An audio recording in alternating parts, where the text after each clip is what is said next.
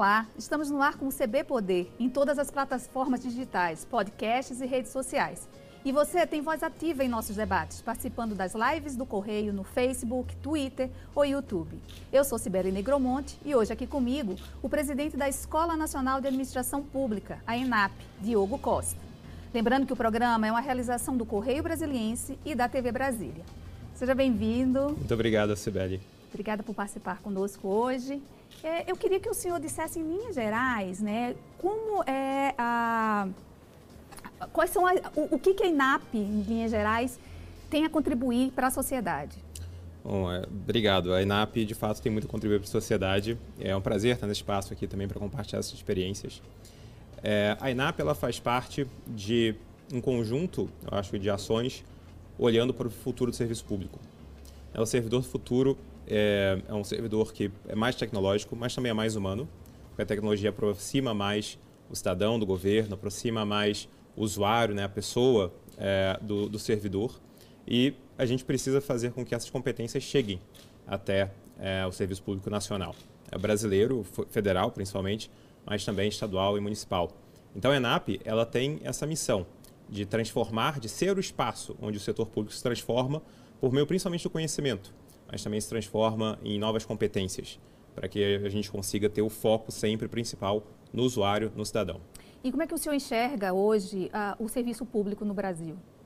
É, o serviço público está passando por uma reforma. Né? A gente fala de reforma administrativa e tem a PEC da reforma, mas a gente tem que falar sempre de uma reforma muito mais abrangente. É a reforma que a transformação digital, digital traz. Na ENAP nós temos uma série de cursos na nossa, nossa, nossa escola virtual de governo e os mais acessados são cursos relacionados à temática digital. Então a gente vê muitos estados se digitalizando, processos que eram de papel agora são é, processos em tela de computador, né, aquele o que era na mão, o que era debaixo do braço, agora é, é, funciona por e-mail, funciona por uma transferência digital. Então a gente vê como que isso vem acontecendo por todo o Brasil e saber como o serviço público se relaciona com essa transformação é super importante. Então, colocar cursos à disposição dos servidores para que eles consigam se adaptar a essas mudanças constantes e a demanda da sociedade, né, que também se torna muito mais impaciente com relação ao serviço público, é, é como a gente vê essa transformação, principalmente para uma digitalização, mas uma digitalização muito humana. Mas, assim, é, os cursos hoje que vocês disponibilizam é só para os servidores públicos ou a população, de um modo geral, pode ser é, beneficiada com eles? Qualquer pessoa do Brasil ou de fora do Brasil é, consegue entrar na nossa EVG, escolavirtual.gov.br, e fazer vários cursos. É, o nosso foco, é claro, que é o servidor público. O nosso público é, alvo é o servidor público federal, mas nós também atingimos estados e municípios, mas qualquer cidadão, às vezes, que é, quer entender mais sobre a administração pública, na verdade, várias temáticas, de transformação digital, de integridade, entender é, como que funciona a nova lei de licitações, como funciona a lei geral de proteção de dados. A gente tem todo esse, esse conteúdo disponível é, na nossa escola virtual de governo. Então você basta acessar o site e você consegue ter acesso a esses cursos. E hoje nós já, já somamos 3,8 milhões de inscrições nos nossos cursos grande parte vindo da sociedade civil, não exatamente do governo. Oh, o senhor poderia dar o nome do site direitinho para o pessoal poder aceitar? escolavirtual.gov.br. Ótimo, então as pessoas que estão aí nos assistindo podem favor, entrar lá, e, e façam buscar. cursos, mandem feedback para saber como que foi a experiência, o que a gente pode melhorar. A gente está sempre ouvindo muito a população. Nessa pandemia ficou muito evidente essa questão da tecnologia, do virtual, né, da, da, do, das, do, do, digital. Né? De que forma isso impactou no ENAP, na ENAP? Olha, a gente pode falar que teve um impacto muito grande, mas também teve um impacto é, muito pequeno. Impacto pequeno por quê? Porque a gente não teve um soluço. A gente não perdeu um dia de aula, a gente conseguiu migrar para o online, migrar para o digital rapidamente. Isso porque nossa equipe também já estava preparada, já estava capacitada.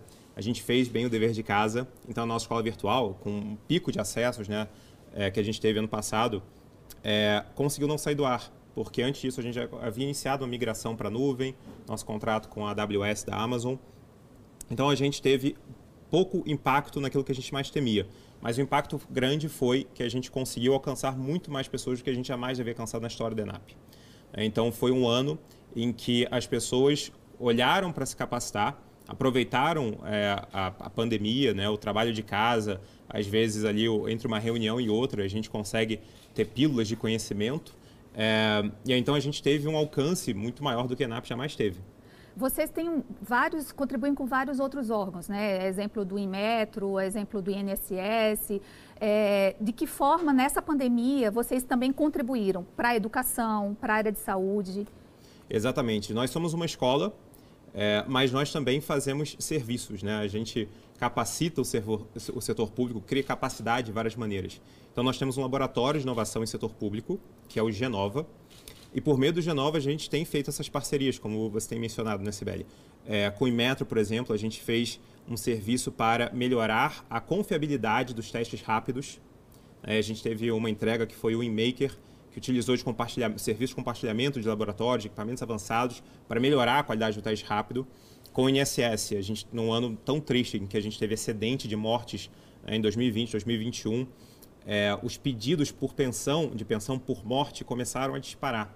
Chegou a 800 mil por mês em 2020. É, então a gente teve um serviço com o Inmetro para conseguir reduzir essa fila, adaptando um fluxo simplificado de requerimento para pensão por morte, utilizando inteligência artificial, cruzamento de banco de dados, ouvindo as pessoas, sempre ouvindo, sempre ouvindo os usuários do, do, do INSS, que são, são os brasileiros, é, para que a gente conseguisse reduzir o, o, o, tamanho dessa fila né, no momento de tanto sofrimento que a burocracia não se torne mais um. Exatamente. E em relação à educação, né, o, a gente teve, teve que se reinventar né, de um modo geral. Né? Sem dúvida. Você disse que vocês tiveram, eh, tinham já a expertise e conseguiram passar bem por isso. Vocês também têm feito algum tipo de ajuda à educação como um todo dentro do, do, do governo? Olha, é, da sociedade? Né, por ocasião, ontem mesmo nós lançamos seis cursos junto com o MEC para gestão de escolas, cursos muito focados nos desafios mais práticos dos diretores de escola, dos gestores de escola. É porque a gente vê muito a necessidade de ensinar é, teorias pedagógicas que têm a sua importância, mas às vezes a gente perde o desafio do dia a dia, o desafio concreto que o gestor da, da escola pública tem que lidar. Então a gente trabalhou com a Secretaria de Alfabetização é, para conseguir fazer, na verdade, um, um, um, pacote de cursos que agora vem também com outras é, é palestras, com outros benchmarks, etc. Mas um, um toolkit ali para o gestor escolar também ter acesso a, a novas ferramentas e a novas modalidades de gestão. É, e vocês também têm um projeto, né? Eu acho que é o Lidera.gov. Lidera.gov, né, né, isso, Lidera.gov, que vocês é, formam líderes dentro do serviço público. Qual é a importância disso? Qual a importância dessa formação e como é feita essa formação de líderes dentro do serviço público? Exato. Acho que a gente vê em todas as organizações o, a importância que a boa liderança tem. No setor público não é diferente, às vezes é até mais crucial. Então, o que a gente fez com o Lideragov foi uma identificação de futuros líderes. Pessoas que não ocupavam posições de liderança, mas que tinham é, essa ambição, tinham essa vocação, tinham competências, né? e a gente precisava construir, então, complementar essas competências para que as pessoas conseguissem é, desempenhar papéis de liderança. Nós fizemos isso com a Secretaria de Gestão e Desempenho de Pessoal do Ministério da Economia, Fizemos isso em parceria com o CLP, o Centro de Lideranças Públicas, é, lá de São Paulo. E a gente fez um programa que conseguiu mapear 60 potenciais lideranças no governo. E aí tem um programa de, de mentoria, tem um programa de capacitação, é, que conseguisse dar a elas esse tipo de arsenal, esse tipo de material. E o mais interessante, Sibeli, foi que durante o curso, essas pessoas já foram conquistando posições de liderança. É, elas já tinham essa ambição, elas usavam o que elas aprenderam no liderando, e o depoimento delas é muito legal, né? Fala, olha, é, não apenas me deu a confiança para eu disputar uma vaga de liderança, mas me deu também a, a, a, as competências necessárias para que eu conseguisse concorrer. Então, 18% dos nossos alunos, durante o curso, já se destacaram e alcançaram posições de liderança. Então, esse deve ser o caminho, é a busca dessa, dessa liderança, dessa capacitação do servidor público. e uma liderança digital, né? uma liderança, quando a gente fez o mapeamento de competências de liderança no governo, a gente viu que tinham que ser competências também que fizessem uma liderança de inovação. Você não quer apenas um, um, um, líder com uma mentalidade muito burocrática, a gente quer um líder com uma mentalidade ágil, que consiga também inspirar o servidor público, consiga selecionar bons talentos e consiga também gerir a, a, a, o, o seu órgão com as novas ferramentas que estão ao seu dispor. É, eu vi que teve, saiu uma pesquisa né, que de 521 mil servidores, 5, 105 mil exerciam ocupação em, em alta proporção automação. né? Ou seja, na, quando eles se aposentarem, provavelmente essas vagas não seriam é, ocupadas, né? Hoje, o, o, a máquina pública, o serviço público está inchada? Como é que como é está essa situação dentro do serviço público? Exato, eu acho que é, em vez de a gente falar simplesmente sobre sobre o, o, inchaço e a dieta e o regime, é interessante a gente falar sobre a recapacitação, a requalificação. É, nós precisamos de pessoas, né? só que a gente precisa de pessoas que estejam fazendo, gerando valor público. É, então a gente não precisa de pessoas para ocupações obsoletas. Se você me perguntar, existem funções obsoletas no serviço público? Sem dúvida, eu acho que é isso que a nossa pesquisa mostra. A nossa pesquisa mostra que existe, dentre uh, pessoas que estão próximas a se aposentar, né, várias funções que vão ficar obsoletas pela própria automação, né, como você falou, uma de cada quatro. É, mais daquelas que também não vão se aposentar, uma de cada cinco também terão funções obsoletas. A questão é, a gente vai precisar requalificar essas pessoas. É, algumas pessoas é, talvez não façam, a função delas não vai fazer sentido até 2030 na, na, na administração pública. Então, repensar as nossas equipes, repensar é, é, a, a, forma como o trabalho é dividido, como as funções são feitas no setor público, é super importante. Até para que a gente consiga fazer com que a máquina seja uma aliada das pessoas. É, se hoje, antes você fazia é, é, um, um, trabalho simplesmente de, de preenchimento de formulário ou de, de input de dados, hoje a máquina consegue fazer isso. Então vamos usar o servidor para aquilo que ele consegue é, é, desempenhar melhor que aquilo que exatamente a máquina não consegue fazer. É usar a tecnologia a favor do servidor e não, ser, não que ele seja um inimigo do servidor. Exato. A tecnologia é sempre a favor do cidadão. Né? A gente sempre olha isso, a gente sempre fala, o nosso usuário não somos nós. Né? O nosso usuário é o cidadão brasileiro, o nosso usuário são as pessoas.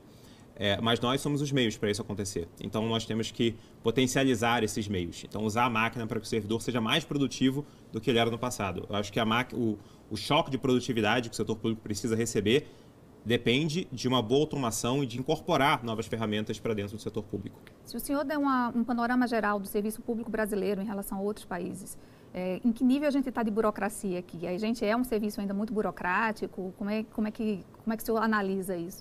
Eu acho que a gente tem é, é, avançado nisso, né? E quando a gente olha nos rankings internacionais de digitalização, o Brasil tem avançado, tem entrado aí no top 20. Né? Antes estava disputando a Copa América, agora está disputando a Copa Europa. É, mas, de certa forma, a gente ainda vê uma necessidade muito grande da gente conseguir usar a digitalização de uma forma também que mude a forma como a gente faz gestão. Então, muita coisa na NAP a gente começou a fazer por meio de squads. Você monta um time rapidamente para resolver um problema específico e às vezes a gente tem que ignorar um pouco a, a hierarquia, a, as caixinhas, né? Você dissolve um pouco essas paredes, você junta as pessoas, você entrega um, um projeto. E é por isso que eu acho que a, que a equipe da NAP consegue entregar muita coisa, porque a gente consegue, entende a importância de hierarquias, é claro, a gente não, não é completamente horizontalizado, mas a gente sabe quando é, é, deixar a hierarquia de lado e focar num serviço, focar no produto. Eu acho que o que falta no, no, serviço público em várias áreas é isso, né? A gente conseguir combinar a fluidez da gestão de uma forma que tenha é, foco no resultado, foco nas pessoas, foco na entrega. É, vocês tiveram um corte orçamentário, acho que em 2019. E de que forma vocês estão conseguindo e o papel de vocês, principalmente nesse período de pandemia, tem sido muito importante. De que forma vocês conseguiram é, contornar esse corte orçamentário? Então, Sibeli, às vezes a gente ouve que fazer mais com menos é a nova regra. É, mas existe um benefício em fazer mais com menos. O que nós tivemos em 2019 foi a fusão, a união das duas maiores escolas de governo do, do Brasil, a ESAF e a ENAP, a Escola Fazendária e a Escola de Administração Pública. E a partir daí a gente conseguiu, sim, reduzir o nosso orçamento, a gente conseguiu reduzir despesas em 18%, reduzir também o nosso pessoal, é, não porque essas pessoas é, não estavam fazendo um bom trabalho, mas porque elas faziam mais sentido em outros órgãos do que numa, numa escola que agora estava mais integrada, com seus processos mais racionalizados. Então, 132 é, servidores, cerca de, de, de, um terço dos servidores da, da ENAP, depois da fusão com a ESAF, foram centralizados para outros órgãos. Então, a gente conseguiu, de fato, enxugar e, ao mesmo tempo, a gente aumentou nossas capacitações em 57%. Ou seja, a gente conseguiu é, olhar para aquilo que era mais ocioso, olhar para aquilo que adicionava pouco valor, é pegar essa energia e focar naquilo que adiciona mais valor. É por isso que a nossa escola virtual de governo, por exemplo, conseguiu expandir o número de seus cursos, hoje são mais de 200, e a gente está planejando 200 cursos novos só em 2021, é, porque a gente conseguiu ter esse foco, né? focar onde a gente consegue de fato entregar maior valor. Essa fusão com a ESAF, o que, que na prática aconteceu? A, a escola fazendária agora faz, faz parte da, ENA, do, da ENAP? Como é que, que, que na prática funciona? Exatamente. É, quando nós chegamos em 2019, havia 29 escolas de governo só dentro do, do governo federal. A maior parte das pessoas não sabe desse número. Várias delas fazendo trabalhos muito específicos, né, focados dentro de um órgão, dentro de um ministério. É, mas dentro do Ministério da Economia, né, com a grande fusão, é, duas escolas ficaram é, com sombreamento a Escola Fazendária e a Escola de Administração Pública. Uma ligada tradicionalmente ao Ministério da Fazenda, a outra ao Planejamento. Então a gente teve a unificação dessas escolas para que elas conseguissem também concentrar mais os seus esforços, né, focar os seus esforços, como a gente havia falado. É, e eu acho que a consequência foi que a gente consegue, eu acho que hoje também atender demandas anteriores da, da Fazenda, da Receita. Por exemplo, o nosso MBA para a Receita Federal é o maior MBA da história da Receita Federal e um órgão com uma história bastante longa. Também é o maior MBA da história da ENAP. A gente conseguiu fazer um MBA que utiliza das tecnologias digitais, um MBA mais digitalizado também, mais online, com momentos híbridos, momentos síncronos, momentos assíncronos. A gente conseguiu ganhar muito mais escala do que a gente jamais teve antes.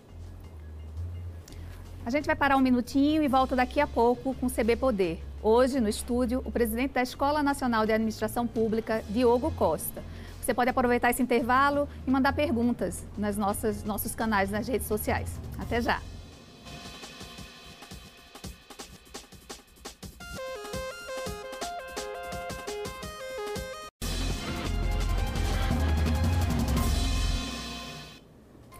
CB Poder já está de volta aqui no estúdio comigo, Diogo Costa, o presidente da Escola Nacional de Administração Pública, a ENAP. É, a ENAP vai promover agora em novembro, eu acho, né, a Semana de Inovação. É um, parece que é um, um, um, evento muito grande, né, e é internacional, eu acho, sim, né, sim, isso? Exato. E o, o, pode nos explicar melhor o que é essa Semana de Inovação? A Semana de Inovação nós acreditamos que é o maior evento de inovação do setor público da América Latina.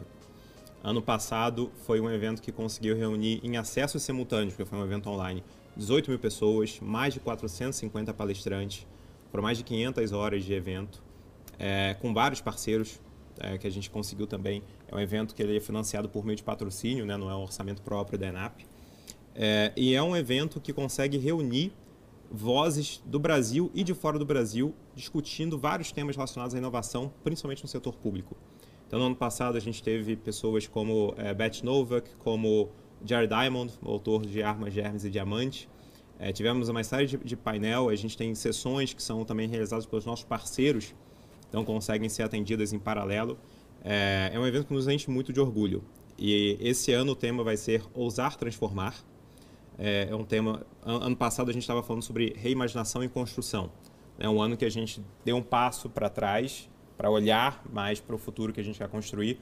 Hoje é um ano de passo para frente. É um ano de ousadia a gente percebe que falta às vezes ousadia é, no serviço público. Você imagina que um país como o nosso, um país como o Brasil, um país que no seu passado construiu coisas como é, Itaipu, construiu coisas como a cidade de Brasília. É, hoje é um, a gente tem muito mais timidez na administração pública. Né? Os grandes projetos muito ambiciosos são coisas que a gente olha para o passado. Então a gente quer também olhar para o futuro e ver essa ambição no futuro. É, o pessoal brincava que Brasília não teria sido construída com a Lei 8666. A gente mudou agora a lei, né? então vamos ver se os próximos marcos legais focam também num país que é capaz de construir.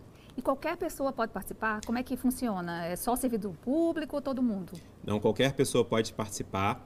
É, se vocês olharem no Google, Semana de Inovação ENAP, vocês vão ver, já existe um, um site para é, futuras inscrições. E também, pessoas que já querem sentir o gostinho da Semana de Inovação, agora, em julho, nós teremos um evento Futuros Radicais, em parceria com uma organização é, internacional também, chamada Radical Exchange. A gente vai ter pessoas super interessantes. É, Vitalik Buterin, que é o cofundador do Ethereum, uma criptomoeda, é a segunda maior do mundo.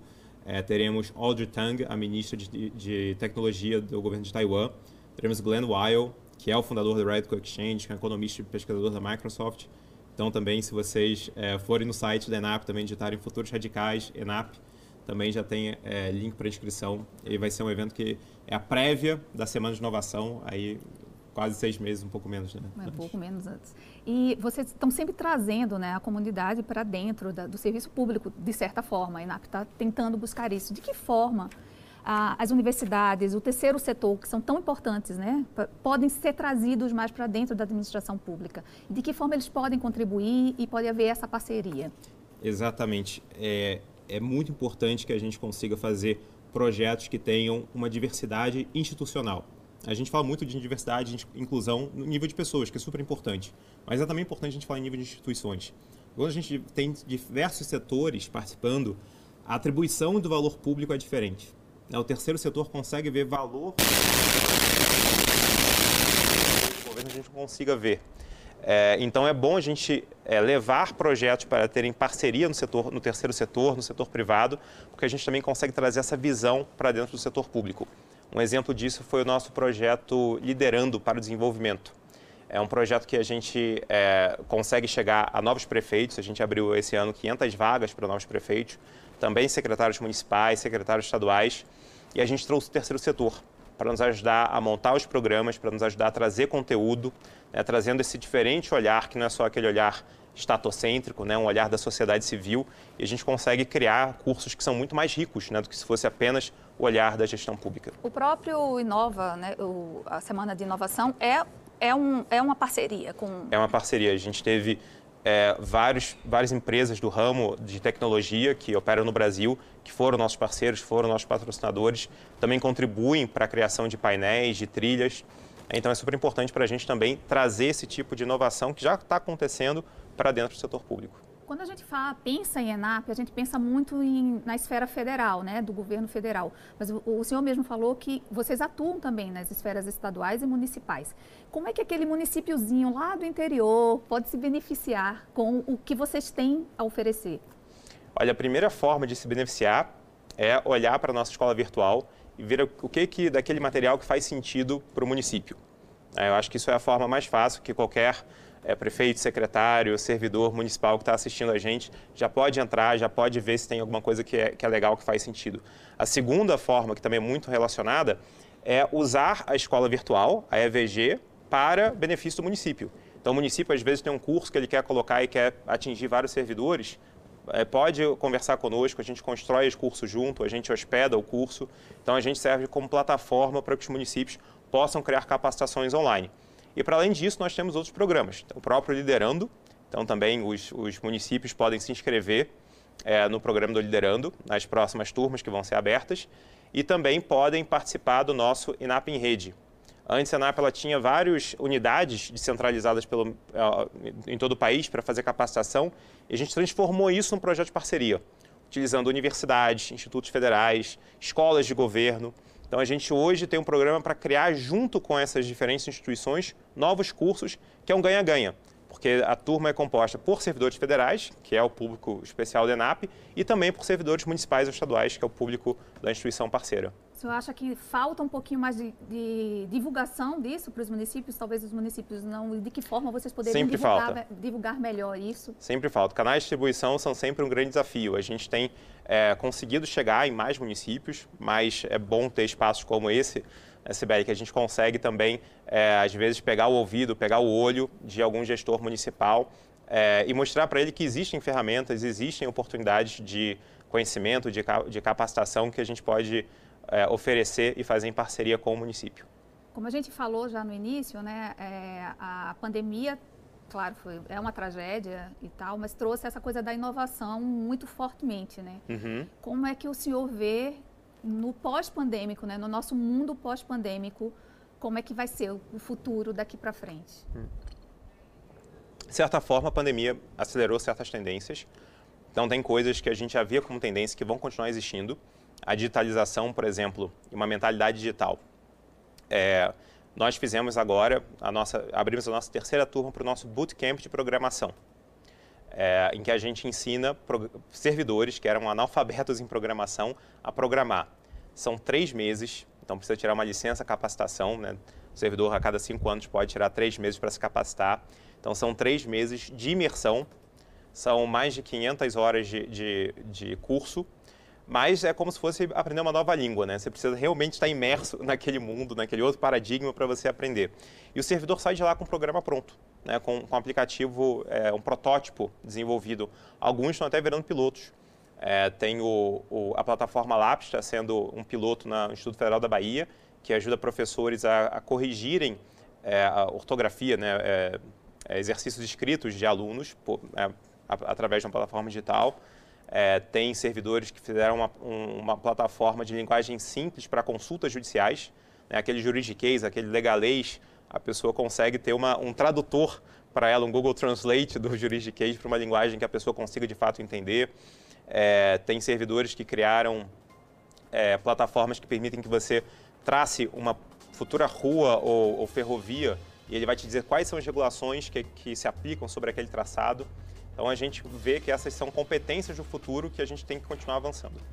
Para encerrar, vamos reforçar o, site onde estão os cursos que a população pode se beneficiar dela. escolavirtual.gov.br então, tá na tela, gente. Pode, podem acessar lá. Excelente. Eu quero agradecer Acessa. muito a sua participação. Mandem, mandem mensagem depois, contem da experiência pra gente. Ai, que bom.